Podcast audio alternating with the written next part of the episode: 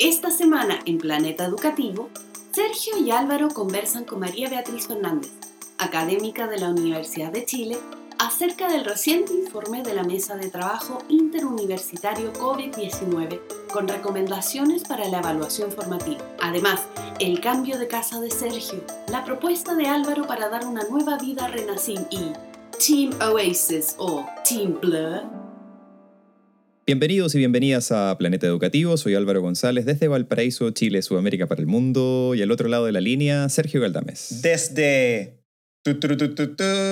Viña del Mar. Pum, pum, pum, pum. Nueva temporada de Planeta Educativo. Desde sí. Viña y Valparaíso. Playa y playa.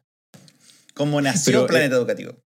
Pero lo, divertido es que cada vez que, que, decidimos un cambio de temporada es porque Sergio se cambia de casa. Es verdad. Ese, ese es como el... No, no, hay ningún otro criterio. Y en casi todas las veces he pagado el arriendo bien. Ya, quiero decir eso, porque como hoy saliste arrancando, no salí arrancando. Saludo a, a Pedro Jara Propiedades, donde terminamos muy bien. Y agradecimientos a Álvaro González, que me ayudó a mover a los perritos de casa el día jueves pasado. Gracias, Uber Álvaro sí, eh, Uber, de perritos, eh, búsquenme por, en mis redes sociales por si necesitan mover a sus animales. Oye, a propósito de, mudanza e irse sin, sin pagar, eh, esta semana te mandé, te mandé un link de, de, un concejal de Maipú que estaba haciendo una denuncia de que la corporación de Maipú estaba lleno de peluches que habían dejado. Y eran peluches de Renacín.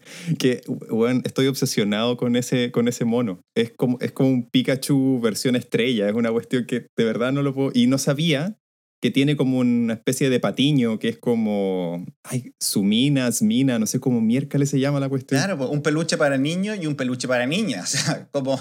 Para no confundir la sexualidad infantil, pues Álvaro González, por favor todo está bien. Oye, yo seguí la noticia en los, en los, comentarios y era ridículo, porque no solo toda esta idea es ridícula, sino que los peluches que nadie quería nunca fueron enviados y salían hartos profes diciendo, nos prometieron que iban a llegar estas cajas, nunca llegaron, lo íbamos como a vender para ganar un poquito de plata para pagar, como arreglar los vidrios del, del liceo, y nunca llegaron los, los peluches. O sea, no solo fue una tontera, sino fue una tontera muy mal gestionada. Sí, yo creo que ahora la, la, única forma de sacarle provecho a Renacín y su patiño es que eh, le metan como dispensadores de alcohol gel adentro. Entonces, como que tú apretáis a Renacín y te, te puedes limpiar las manos y así podemos volver de manera segura a los colegios. Buena idea. Y con esa, eh, si venden esos peluches, 5% eh, para Planeta Educativo, porque tenemos que pagar el, el dominio y el host del, del, del podcast y lo hacemos sin plata. Así que aguante ese 5%. Oye, hoy, hoy día es un, un, episodio muy especial porque después de 63 capítulos finalmente dimos el paso y nos atrevimos a, a invitarla.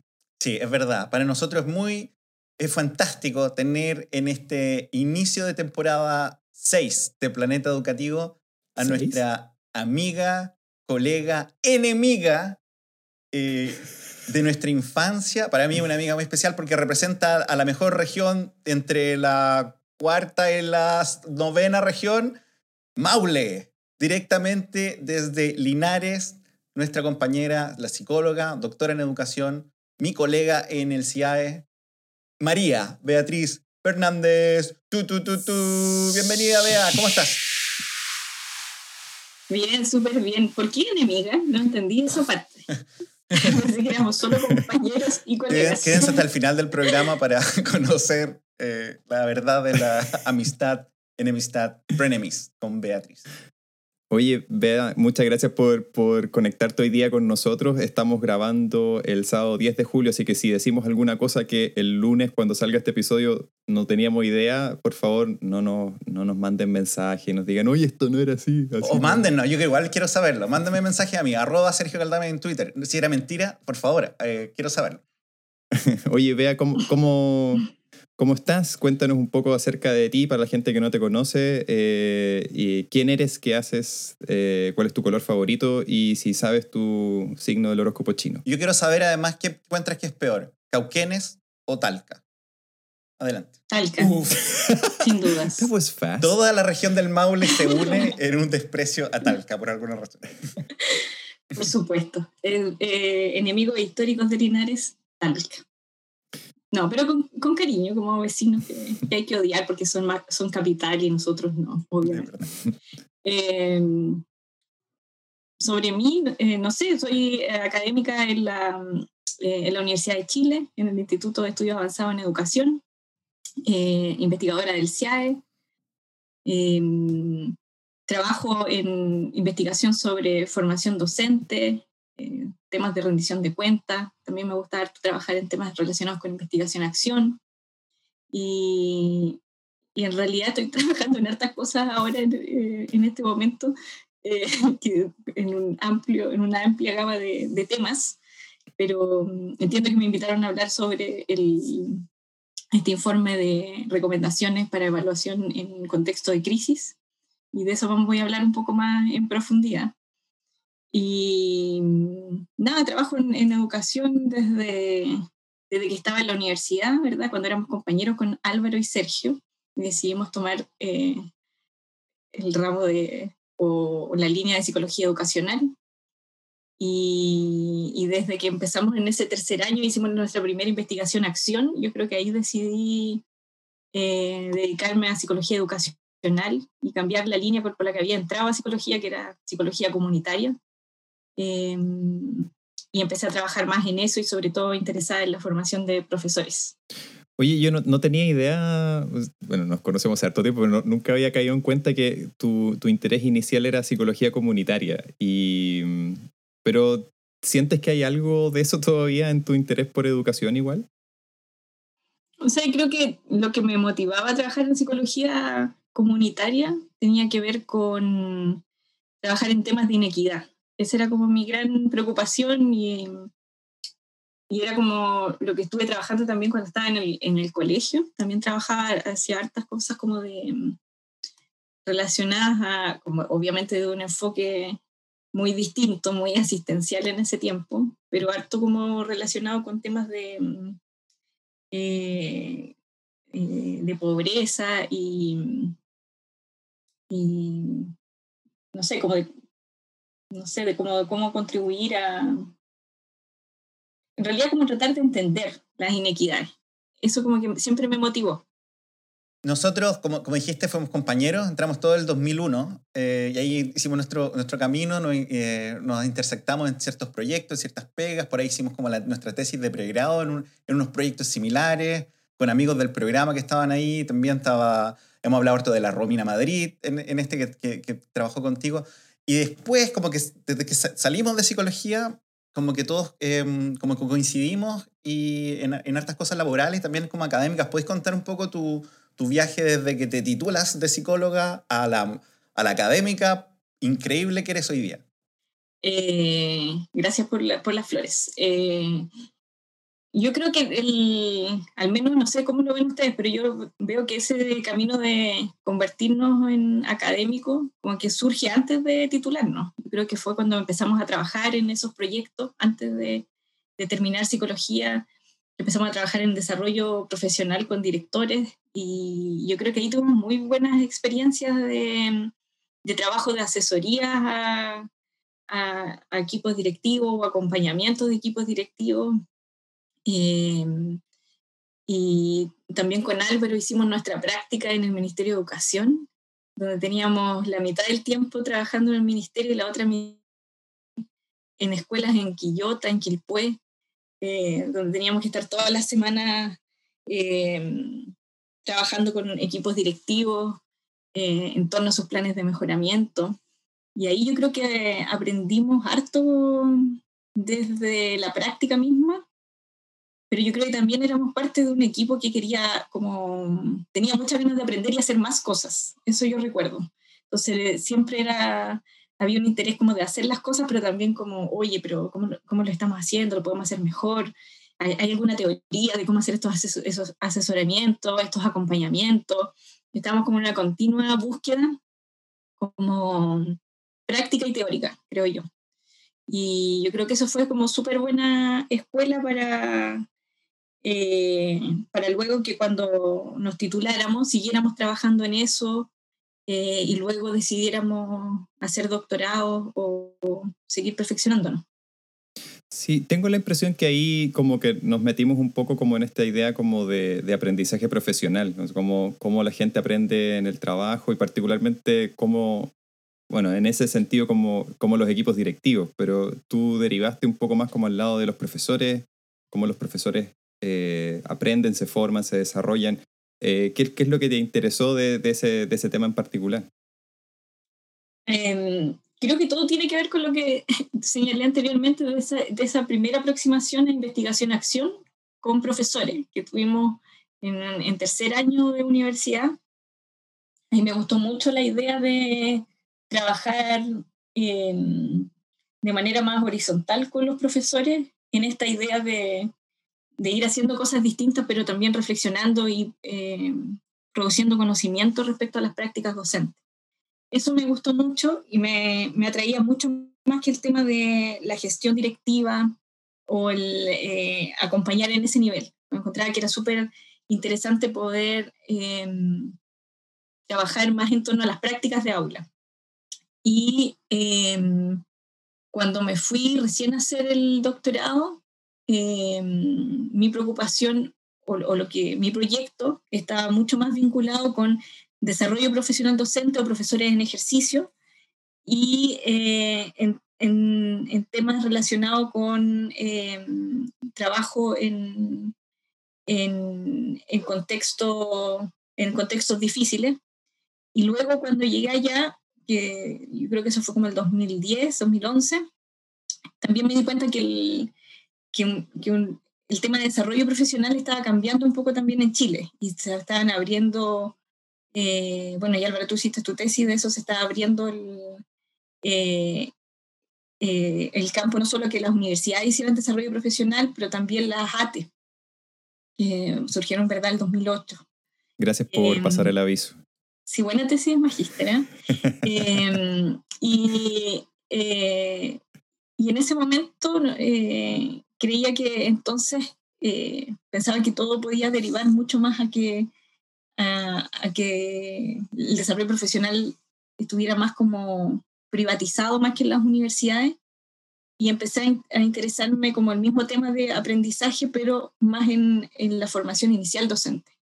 Eh, creía que quizás eh, ahí podía tener quizás un, un espacio más, eh, más cómodo de trabajo eh, desde las universidades al, regreso a Chile. Y desde ahí me empecé a meter más en, formación inicial docente.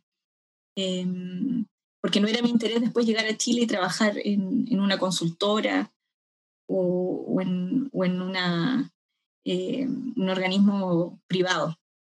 Y, y bueno, estaba en, Boston College y ahí estaba Marilyn Cochrane Smith, que eh, súper reconocida por desarrollo profesional docente, pero también por la formación inicial docente y, o sea, como que confluía muy bien que siguiera profundizando en, en el tema de formación de profesores.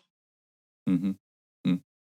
eh, oye, Beatriz, igual eh, como que a, a, par, a, partir de eso tú ahora estás eh, trabajando como en distintos proyectos vinculados con la formación inicial de profesores. Pero me gustaría como sacarte un poquito de ese tema porque además también estás, en este tiempo de pandemia a todos nos ha tocado como involucrarnos en varios temas que no necesariamente, que están como cercanos, pero no eran necesariamente los que veníamos trabajando. Y a partir de eso se, mm, se mm, armó como esta, y, y, recibí la invitación tuya particularmente de poder participar como en, este, en uno de estos informes que está haciendo la mesa COVID que, que coordina la Universidad de Chile y la Universidad Católica.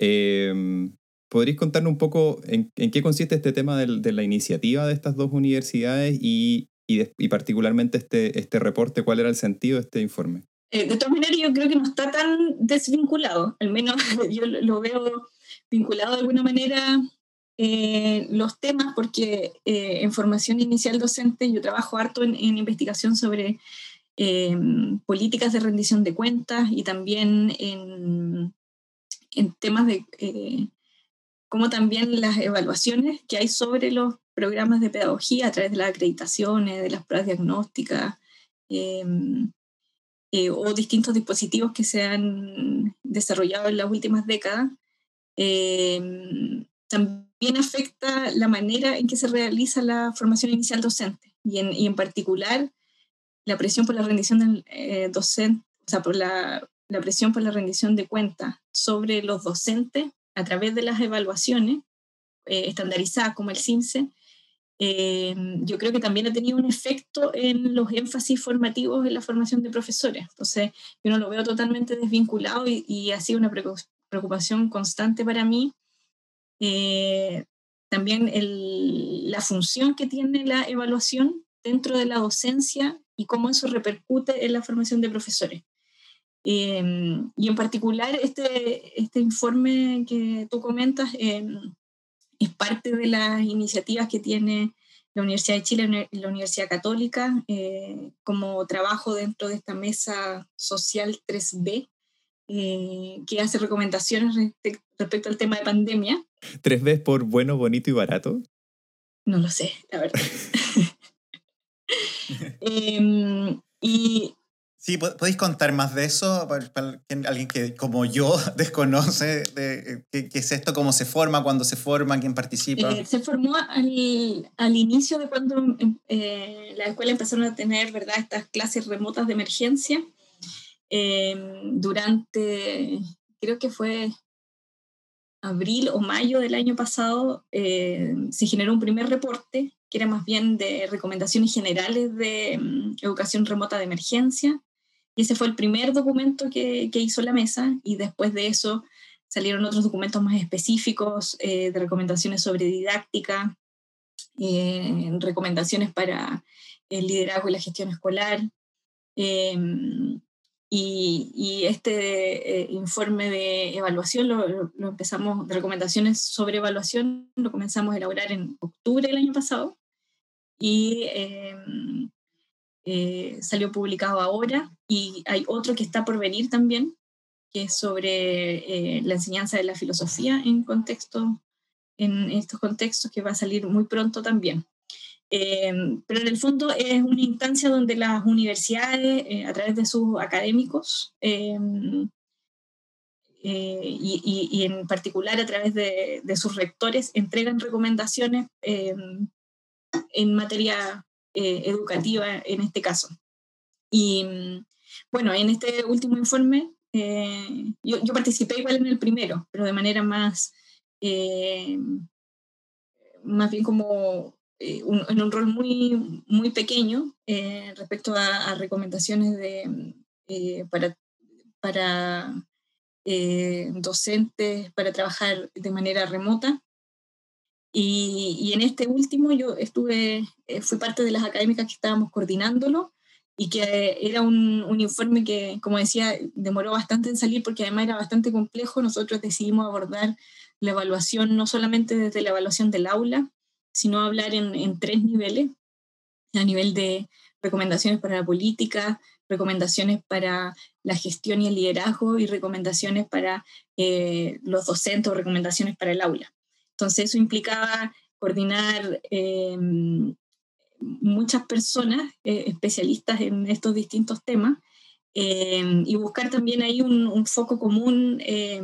yo creo que sabíamos todos que estábamos súper de acuerdo en que había que promover una evaluación formativa, pero claro, había que articular los niveles de las recomendaciones de manera que este fuera un informe bien articulado y, y, con, y consistente eh, eh, en todo, en, eh, como completamente.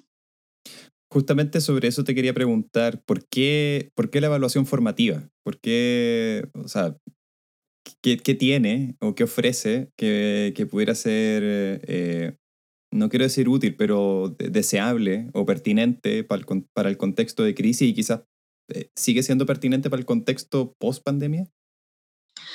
Eh, sí, o sea, eso es un poco lo que nosotros señalamos. Creemos que la evaluación formativa eh, puede ser eh, súper pertinente en este momento porque la evaluación formativa pone énfasis en el progreso de cada estudiante de manera individual, toma en consideración los intereses, las habilidades y el contexto particular de cada estudiante. Em, pone bastante énfasis en la retroalimentación eh, y en generar actividades de evaluación que pueden ser eh, también relevantes para los estudiantes. y creemos que eso puede ser súper pertinente en este momento donde de algún modo la pandemia lo que hace es evidenciar lo heterogéneo que eran las salas de clases. Un poco al, al tener clases presenciales, hay ciertas condiciones que, que de alguna manera son manejadas dentro de la escuela, que haya un, eh, condiciones de aprendizaje más o menos similares para los estudiantes, pero con la pandemia, cada estudiante conectándose desde su casa o relacionándose eh, o participando de las clases desde su casa, em, eh, con, con su, desde sus distintos contextos y sus distintas como particularidades. Em, yo creo que acrecentó la visibilización de, de, lo, de lo desigual que, es Chile, ¿verdad? Y, la, y cómo eso afecta la oportunidad de aprendizaje de los estudiantes. Entonces, pensar en una evaluación que es igual para todos, en un contexto que mm, sabemos que si bien nos ha afectado a todos, ha tenido eh, consecuencias y manifestaciones diferentes dependiendo de las condiciones de cada estudiante, eh, nos, parece no adecuado y, y, ahí creemos que la evaluación formativa puede ser em, eh, súper relevante para, eh, por un lado, reconocer esas diferencias y abordarlas de manera pedagógica. Estoy mirando el, el informe que, que, desarrollaron ustedes. harto color, me gusta. Eh, quiero decir que me gustan los diseños choros que tienen. Eh, ese, tono, ese tono lila moradito está bueno. Está bueno, está bueno, sí, sí, sí. Aquí hemos hablado que me encanta harto dibujo, harto color y menos texto. Tuvimos una, tuvimos una reunión para decir el color. qué buena, qué buena. por, por, tu cara de alegría creo que esa reunión terminó en hicimos lo que la vea, la decisión de la vea. Oye, em, es un documento para la gente que lo vamos a, poner, vamos a colocar el link en la página. Para que lo puedan leer, que tiene 100 páginas. Y te queríamos contar, vea, que, que principalmente la, la, gente que escucha este, este podcast viene del mundo escolar, son profesores, son líderes, líderes medios, o son eh, subdirectores, o son directoras, directoras. Eh, ¿qué, ¿Qué podríais contar así, eh, adelantarles? ¿Cuáles son los grandes temas, cuáles son los grandes eh, núcleos que tiene eh, este, este documento y especialmente para alguien del mundo escolar que quiere empezar a implementar este tipo de estrategias y recomendaciones en su propio centro escolar? Bueno, yo creo que lo, lo, principal es que el informe reconoce que la evaluación es un tema complejo en el que no solamente intervienen las decisiones de un profesor en particular, sino que también eh, eh, está cruzada por las creencias que puedan tener los profesores, las prácticas que, eh, que, ellos tienen respecto a evaluación, pero también las decisiones, los apoyos, las condiciones que se dan desde el nivel de gestión y también eh, las orientaciones que se dan desde política. Entonces yo creo que eso está presente en, en el informe. Em, de, en el fondo, si nosotros queremos orientarnos a una evaluación formativa, ¿qué puede facilitar que eso se realice en el aula? Eh, desde los distintos niveles. ¿Qué podemos hacer distinto a nivel de política? ¿Qué podemos hacer distinto en, eh, a nivel de escuela? Y luego, ¿qué podemos hacer distinto a nivel de aula? En segundo lugar, yo creo que es relevante porque el informe recoge experiencias concretas nacionales e internacionales. Eh, entonces, no solamente establece ciertos principios e ideas que pueden ser orientadoras, sino que también muestra que esa otra manera de hacer las cosas o el desarrollar esta evaluación formativa, tenemos ejemplos de cómo eso se ha hecho. A nivel de política, se recogen algunos ejemplos internacionales de qué cambios o, o lineamientos se han dado a nivel de otros países o a nivel de distrito o de estado que favorecen que los profesores eh, puedan desarrollar eh, una evaluación formativa a nivel de equipos directivos o de gestión eh, también está la experiencia de em, equipos directivos a nivel nacional, de cómo ellos resolvieron el tema de evaluación el año 2020, em, eh, decidiendo eh, orientarse por una evaluación formativa, qué decisiones tomaron, cómo otros directores pueden aprender de eso. Y a nivel de docentes, hay, em, se muestra un, modelo o, o, una manera de pensar la evaluación formativa, que es, desde la evaluación para el aprendizaje, Em, pero además, para cada uno de los momentos de esta evaluación para el aprendizaje, eh, hay muchos ejemplos de, de profesores eh, y de actividades, de, em, de, formas de evaluación que desarrollaron con sus estudiantes eh, en prepandemia o durante la pandemia.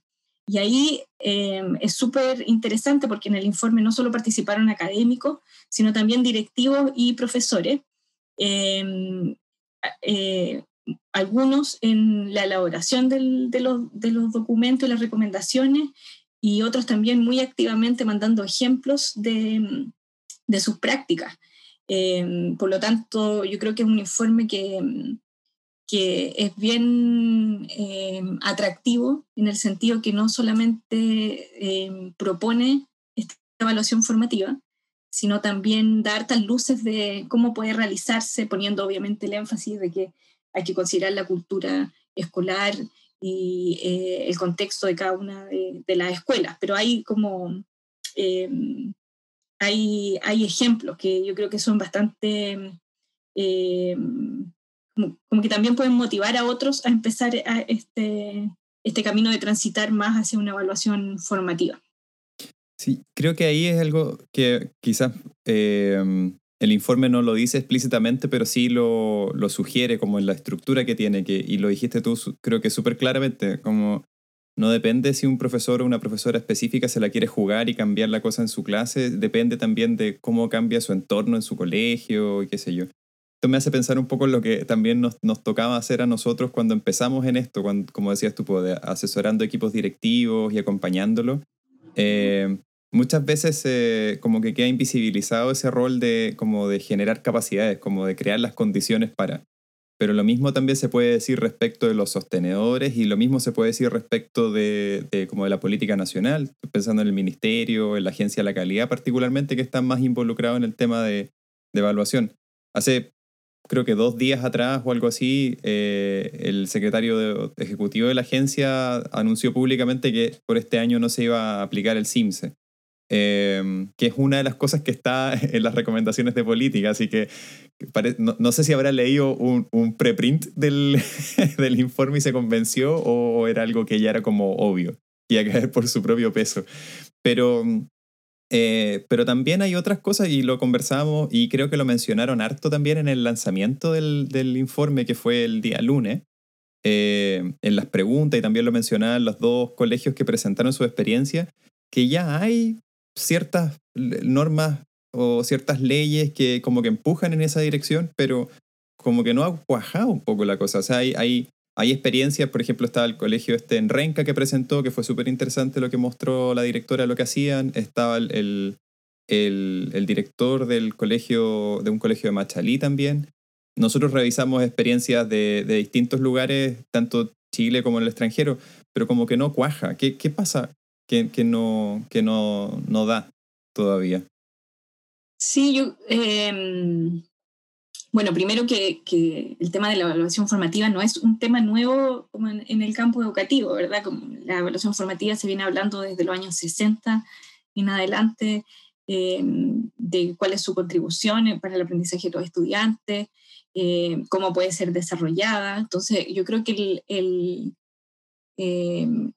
la ventaja del informe es poner estas ideas en el contexto de Chile, a través de los ejemplos y también a través de las recomendaciones de política y eh, reconociendo el contexto de política educativa que existe en Chile. Entonces, en este primer apartado, eh, donde se dan recomendaciones a la política nacional y local, entendía como quienes toman las decisiones, ¿verdad?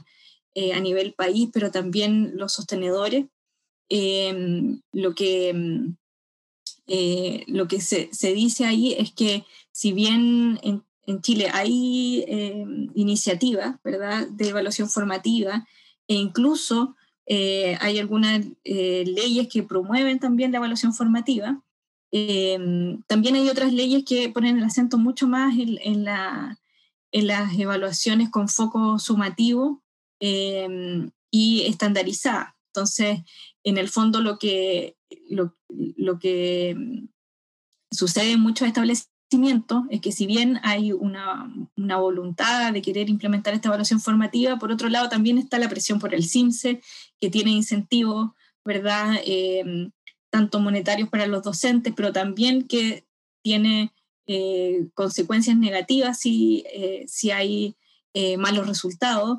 Y eso también genera una presión y en algún momento los docentes tienen que tomar decisiones respecto a cómo usan el tiempo con sus estudiantes, ¿verdad? Y, em, eh, y obviamente lo que decimos nosotros es que hay eh, un mensaje ahí contradictorio.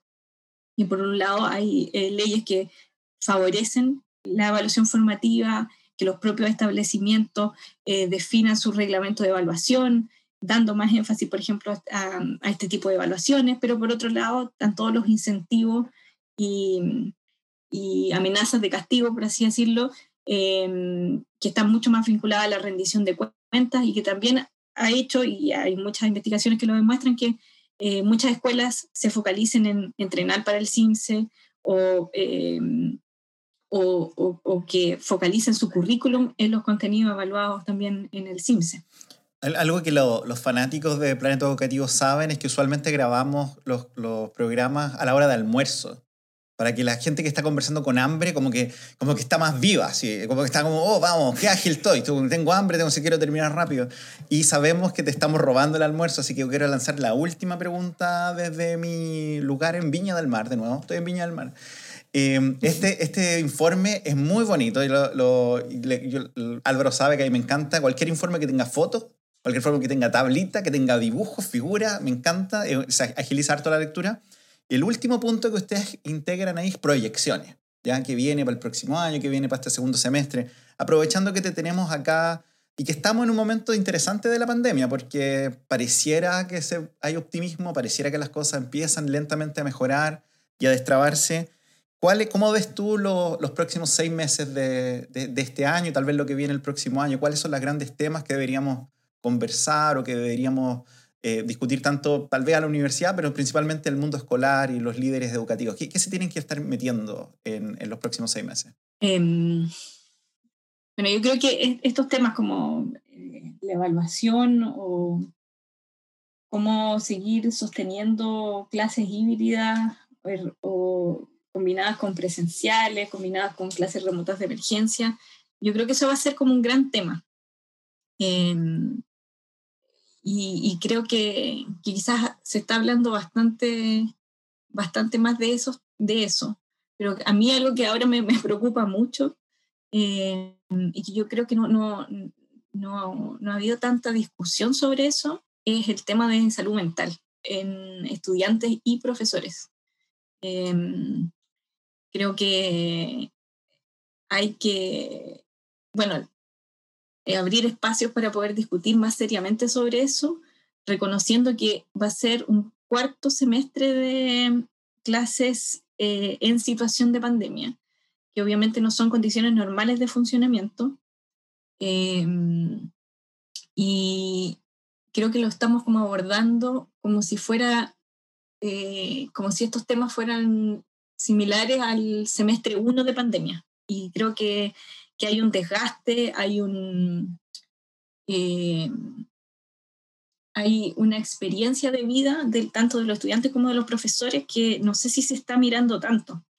Eh, me refiero como eh, tanto al, al, pasar, por ejemplo, de condición de encierro a, a, ir nuevamente a, las clases, Em, y cómo, cómo, por ejemplo, eso puede afectar, no sé, las relaciones que se establezcan entre estudiantes o entre profesor y estudiante. Eh, qué pasa con las interacciones entre estudiantes, eh, como en, este nuevo contexto, pero em, siguiendo con las mismas regulaciones y cuidados que hay por la pandemia. Em, como por ejemplo el tema de eh, la muerte de algunos familiares, de los niños que van a ir a las clases o de los mismos docentes, también em, pueden, em, pueden generar situaciones eh, que, yo creo que no, se están previendo. Y, eh, por ejemplo, en otros lugares se, se está hablando de, de esta idea de educación como que puede responder a situaciones de trauma. Em, y em, no sé si estamos visualizando lo complejo que va a ser este cuarto semestre y cómo, cómo conceptualizarlo, cómo abordarlo en los distintos niveles, tanto a nivel de política, ¿verdad? de gestión y de, y de aula. Yo creo que el, tema de la salud mental eh, va a estar eh, súper complicado y no, no veo que se le esté dando la importancia que, que merece. Mm.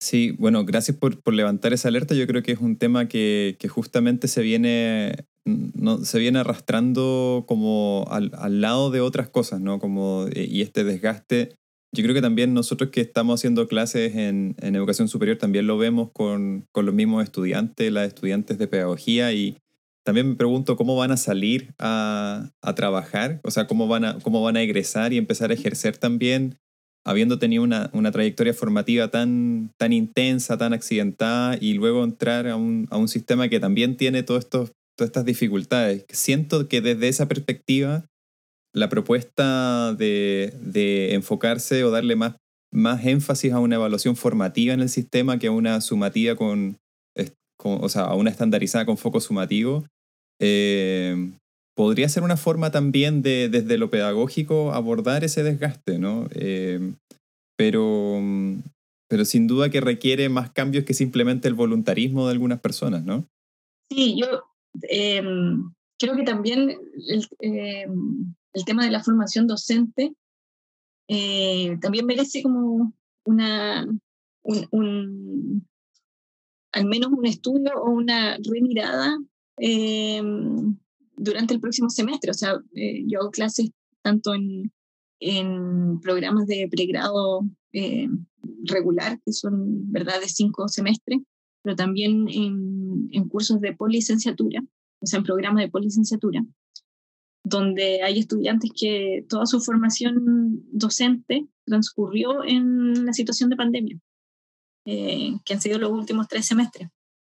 Em, entonces, si bien eh, creo que hay una potencialidad eh, importante en las prácticas que realizaron en un contexto remoto de emergencia, em, también hay otros elementos que, otras habilidades o conocimientos que obviamente son, eh, son distintos a los que pudieron desarrollar en, en, un contexto de presencialidad. No, no mejor o peor, pero son distintas. Entonces, también yo creo que hay una preocupación respecto a qué pasa con la experiencia de esos estudiantes de pedagogía y cómo, eh, eh, y cómo también eso va a impactar en, eh, su preparación y también las relaciones que pueden establecer con los estudiantes eh, de manera presencial, siendo que no tuvieron prácticas en esa modalidad durante su formación. Mm. Bueno, son muchos temas para abordar. Yo creo que si nos demoramos 63 capítulos en invitarte, quizás para el capítulo 126 podemos retomar algunos de estos temas y ver si algo cambió, eh, que sería como ya como para el otro año. Pero nada, vea, muchas gracias por, por conectarte hoy día con nosotros y, y no sé si quieres quizás como tirar algún aviso, alguna cosa, quizás recomendar un libro, una película que estáis viendo, como para terminar una nota un poco más positiva. O saluda a los conejos, cuenta a la gente que tenéis conejos y eres de ese tipo de persona. Claro. Tengo dos conejos, es verdad. ¿Alguna serie? ¿Alguna serie que estéis viendo? ¿Estáis viendo Yo Soy, por ejemplo? No, estoy viendo, estoy viendo esta, una serie de Netflix que es sobre mm, la historia del pop, la música. No sé si la están viendo, ¿no? Sí, yo la, sí, la vi, vi, un, episodio el otro día. Sí, sí, sí, sí. Yo estaba viendo la, la historia del Britpop, su emergencia, eh, y fue súper interesante. Eh, estaba justamente como el debate entre Oasis y Blair, eh, y cómo representaban distintas partes de... No, eh, no te metas en este tema porque Álvaro va a explotar. Es que era súper interesante. Es que Álvaro no lo va a aguantar. Así que esto... No, yo, soy Tim oh, Blur. no, no, no, no abramos el tema. que la vea pueda, pueda ir a almorzar, Álvaro. Tiene que... Siempre lo supe. Yo sabía que era Tumblr, no, pero hablaban de cómo representaban no solamente como distintos como estilos de música, sino también como había toda una rivalidad y un fanatismo en el país porque representaban distintos como el norte y el sur y además como distintas clases sociales. Y ahí eh, me fascinó el me fascinó el la serie. La psicóloga comunitaria sacó yeah.